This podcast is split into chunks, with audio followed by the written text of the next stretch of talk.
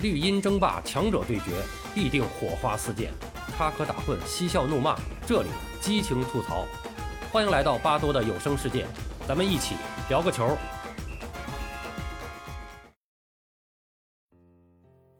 一五二七年，西班牙探险家塞瓦斯蒂安·卡沃托率领着船队是第一次到达阿根廷，从拉普拉塔河宽阔的河岸溯流而上登陆，浩渺无涯的河面上。阳光倾泻而下，泛起点点银光。沿着河岸，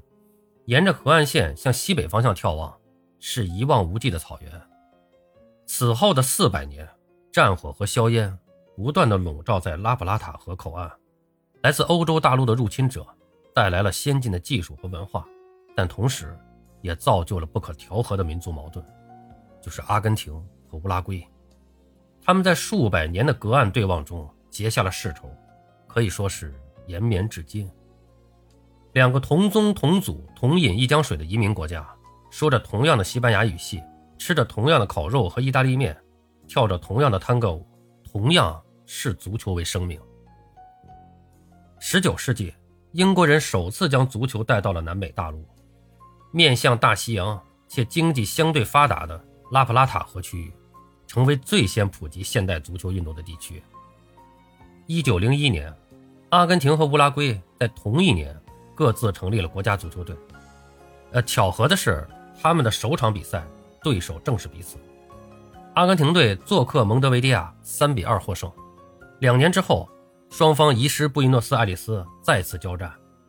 乌拉圭队以同样的比分是完美复仇。一九一六年，在时任的阿根廷总统伊里戈廷的大力倡议下，南美足球锦标赛应运而生。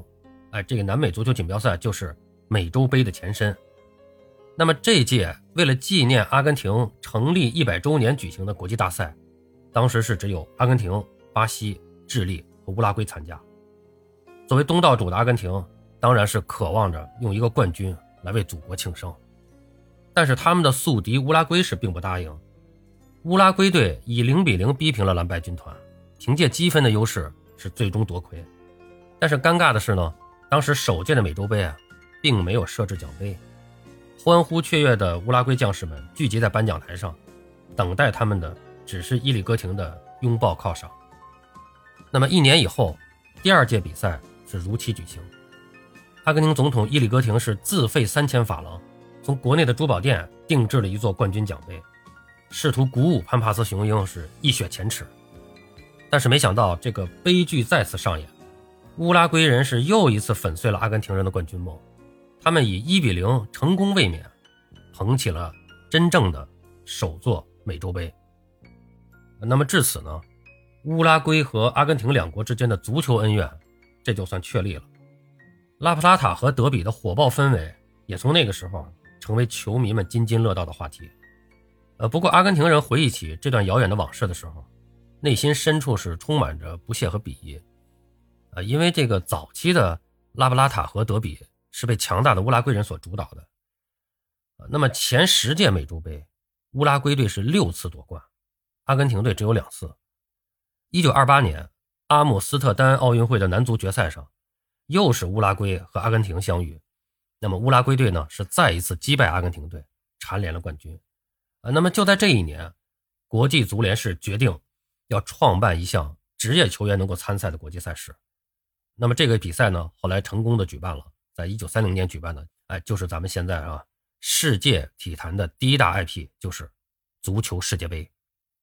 那么乌拉圭呢，是凭借奥运男足冠军的身份，以及承诺为大赛修建场馆，赢得了国际足联的青睐。而且这个当时的乌拉圭政府表示会承担所有参赛球队的一切费用。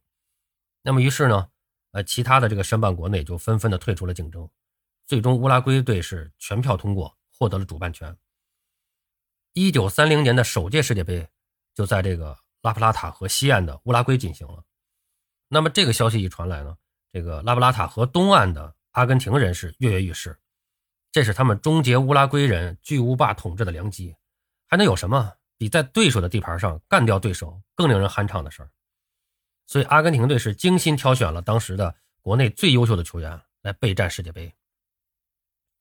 呃，那么值得一提的是一九三零年世界杯是唯一的没有举办预选赛的一届，而且由于这个举办地啊是地处南美洲，这个欧洲国家的热情啊它并不高，直到大赛开始前两个月，还没有一支欧洲球队愿意报名参赛。呃，那么这个时候呢，就是时任的国际足联主席雷米特啊，也是他呢一手创立的这个世界杯。那么他是不得不动用私人关系发出邀请，老雷呢就利用自己的这个三寸不烂之舌，是成功的说服了欧洲的比利时、法国、罗马尼亚和南斯拉夫，哎，同意参赛。啊，那么经过这个重重的磨难，十三支代表队在七月十三号这天是齐聚蒙德维迪亚，举行了首届的世界杯分组抽签那么由于参赛队数目的这个因素，那么在分组上呢？就出现了有一个小组是四队小组，那么这就意味着这个小组的球队要比其他的三组呢是多赛一场，这个是成为了名副其实的死亡之组。阿根廷队就是非常不幸的落入了这个组，而且他是跟法国、墨西哥和智利分在了一组啊。那么这个结果呢，就是也是引来了阿根廷方面的强烈不满。哎，就是多年以后啊，阿根廷媒体在提到这件事的时候，还是心存芥蒂。呃，有这个评论家就说。分组抽签向来都有说不清道不明的东西存在，东道主永远不可能被分入死亡之组啊！那显然阿根廷的意见主要是针对这个乌拉圭嘛。但是这个抽签呢已经既成事实，阿根廷人也就坦然接受这一结果。他们的世界杯首战的对手是高卢雄鸡法国队，阿根廷队在首届世界杯的第一场比赛对阵的就是法国队啊。那么在刚刚过去的2022年世界杯的最后一场比赛啊，也是对阵法国队。这个比赛呢是在一九三零年的七月十五号这天打响。比赛直到第八十一分钟，阿根廷队当时的这个头号球星叫路易斯蒙蒂，是攻入了队史世界杯的首粒进球，一比零领先对手。呃，随后这个就出现了一个争议的一幕啊，就是法国队的前锋马塞尔·朗吉勒尔在常规时间结束前六分钟打进了一个进球，但是这个主裁判呢非常离奇的啊，在这个皮球入网前吹哨结束比赛。那么这一举动是引起了法国队的强烈抗议，那么这个裁判是迫于压力啊，又不得不宣布这个比赛恢复进行，但是这个进球呢，依然还是无效。那么比赛重开以后呢，应该说，那么法国队呢也没有能够再获得这个破门机会，所以阿根廷队是一球小胜，就算是取得了这个世界杯的开门红。那么阿根廷队的小组战的第二个对手是墨西哥队，双方是在七月十九号展开争夺。阿根廷队的传奇射手斯塔比莱是上演了帽子戏法，呃，另外呢，中场大将苏梅尔苏呢也是梅开二度，呃，还有他们的前锋巴拉略也攻入了一个进球。阿根廷队最终是以六比三的大比分战胜了对手，取得了小组两连胜。呃，那么同样呢，就是这场比赛也留下了颇具戏剧性的一个小插曲，就是这个斯塔比莱的这个帽子戏法，在赛后是被国际足联记录为世界杯历史上的。首个帽子戏法，但是这个七十六年以后，这个国际足联啊宣布，这个一九三零年七月十七号美国球员汤姆·弗洛雷的这个进球呢，改为巴特纳乌德所有。呃，那么如此一来呢，这个后者啊，这个这个巴特纳乌德，他就成为了首位在世界杯决赛圈赛场上上演帽子戏法的球员啊。那么这个斯塔比莱的这个记录呢，就惨遭剥夺啊。这刚才说的这个这场比赛是。七月十七号进行的那个斯塔比莱的这个小组赛第二场呢，阿根廷的小组赛第二场呢，斯塔比莱上演帽子戏法呢，这场比赛呢是七月十九号，啊，所以说这个记录过了七十六年被改写了。但是小组赛最后一场呢，斯塔比莱呢是再入两球，呃，帮助阿根廷队以三比一是轻松的击败了智利队，他们是以小组赛以三连胜啊稳居小组头名。按照当年的赛制，四个小组的第一名就直接进入半决赛了。那么阿根廷队呢？就顺利的跟这个美国队会师了，而另一边呢是这个乌拉圭队和南斯拉夫队会师。那么两场半决赛呢，呃，并没有出现很激烈的这种竞争啊。当时的从实力对比来说，阿根廷和乌拉圭是明显的要强于对方。这而且这两场半决赛，他们都是以六比一的大比分摧毁了各自的对手。那么这样呢，就是当年的一对宿敌啊，就这个阿根廷和乌拉圭又站在了决赛的赛场上。七月三十号，啊，乌拉圭的首都蒙德维迪亚中央纪念体育场将产生世界杯历史上首个冠军。拉普尔塔河岸的世纪宿敌阿根廷和乌拉圭是为了这场决赛是摩拳擦掌。阿根廷方面呢是动用了十艘船来运送本国球迷啊，但是这根本就不够用啊！这大概据说，据说当年啊，大概有两万阿根廷人从全国各地涌向拉普拉塔河口。那那么他们呢，很多人都是乘坐球迷自发组织的船只，横跨大江，抵达了对岸的蒙德维迪亚，来为他们的主队是加油助威。而且双方球迷啊，在场内是不断的寻找武器，这个当时的这个氛围啊，是火爆至极。以至于当值的这个主裁判啊，朗格努斯是不得不购买了人寿保险以求自保，而且更滑稽的是，就是他甚至要求组委会在赛后一个小时内，在港口安排好船只，以便自己可以随时脱险啊！这、这、这、这搞的搞得怎么有点像那个，搞得有点像黑帮电影里的情节啊！啊，那么这个剑拔弩张的态势导致这比赛是近乎失控，这个乌拉圭和阿根廷两国是在赛前的比赛用球上。就发生了争执，他们都希望用自己带来的皮球啊。当时这个首届世界杯，他这个情况呢，就是就是这么个情况。哎，他们是参赛队自己带来的球，然后双方都希望用自己带的球，就争执不下。最后呢，国际足联就没办法介入调停，扯了半天没办法，说是怎么办呢？通过这个抛硬币的方式，那么决定啊，上半场用阿根廷队的球，下半场用乌拉圭队的球。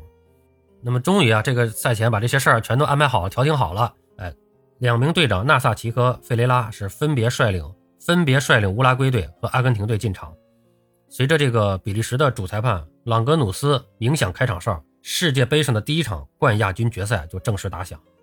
这个主场作战的乌拉圭队是率先进入比赛状态。第十二分钟，多拉多是劲射破门，乌拉圭队是一比零取得领先。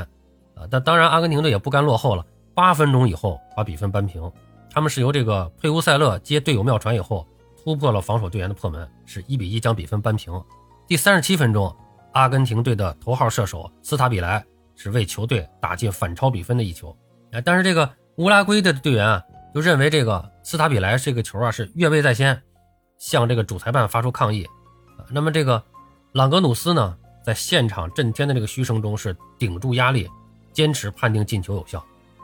那么阿根廷队就在上半场建立了一个二比一领先的这么一个优势，下半场呢，哎，这就刚才不说了吗？这个比赛用球得换了，这个就换成了这个呃乌拉圭队的这个球。那么这个乌拉圭自带的这个皮球啊，真的就像是被施了魔法一样。那么乌拉圭队的塞亚、呃伊雷亚特还有这个独臂射手卡斯特罗是各入一球，哎，乌拉圭队是以四比二逆转阿根廷队。加冕首个世界冠军。赛后，这个主裁判朗格努斯是为了避免遭到阿根廷球迷的袭击，在这个乌拉圭警察的保护下，是奔向在港口提前准备好的小船，成功的溜走了。哎，那么这个决赛的影响应该说是全方位的，乌阿两国是更是因此交恶。乌拉圭人在夺冠后是欢呼雀跃，走上街头游行狂欢，而失意的阿根廷人呢，则是到处的寻衅滋事，发泄不满。还有一位情绪失控的这个阿根廷青年，用石头袭击这个乌拉圭的驻阿大使馆，还招致了这个警察的还击，双方也是互不示弱，最终呢这个事态啊闹得比较大。那么这个乌阿争端啊，导致了两国足协是断交长达五年之久。呃，那么应该说呢，在首届世界杯上，阿根廷队的战绩也是不错的，就是虽然痛失冠军啊，但是他们夺得了首届世界杯的亚军。呃，而且呢。阿根廷的这个中锋斯塔比莱在首届世界杯上是大放异彩，他在五场比赛中攻入了八个进球，是荣膺了世界杯历史上啊首个金靴奖。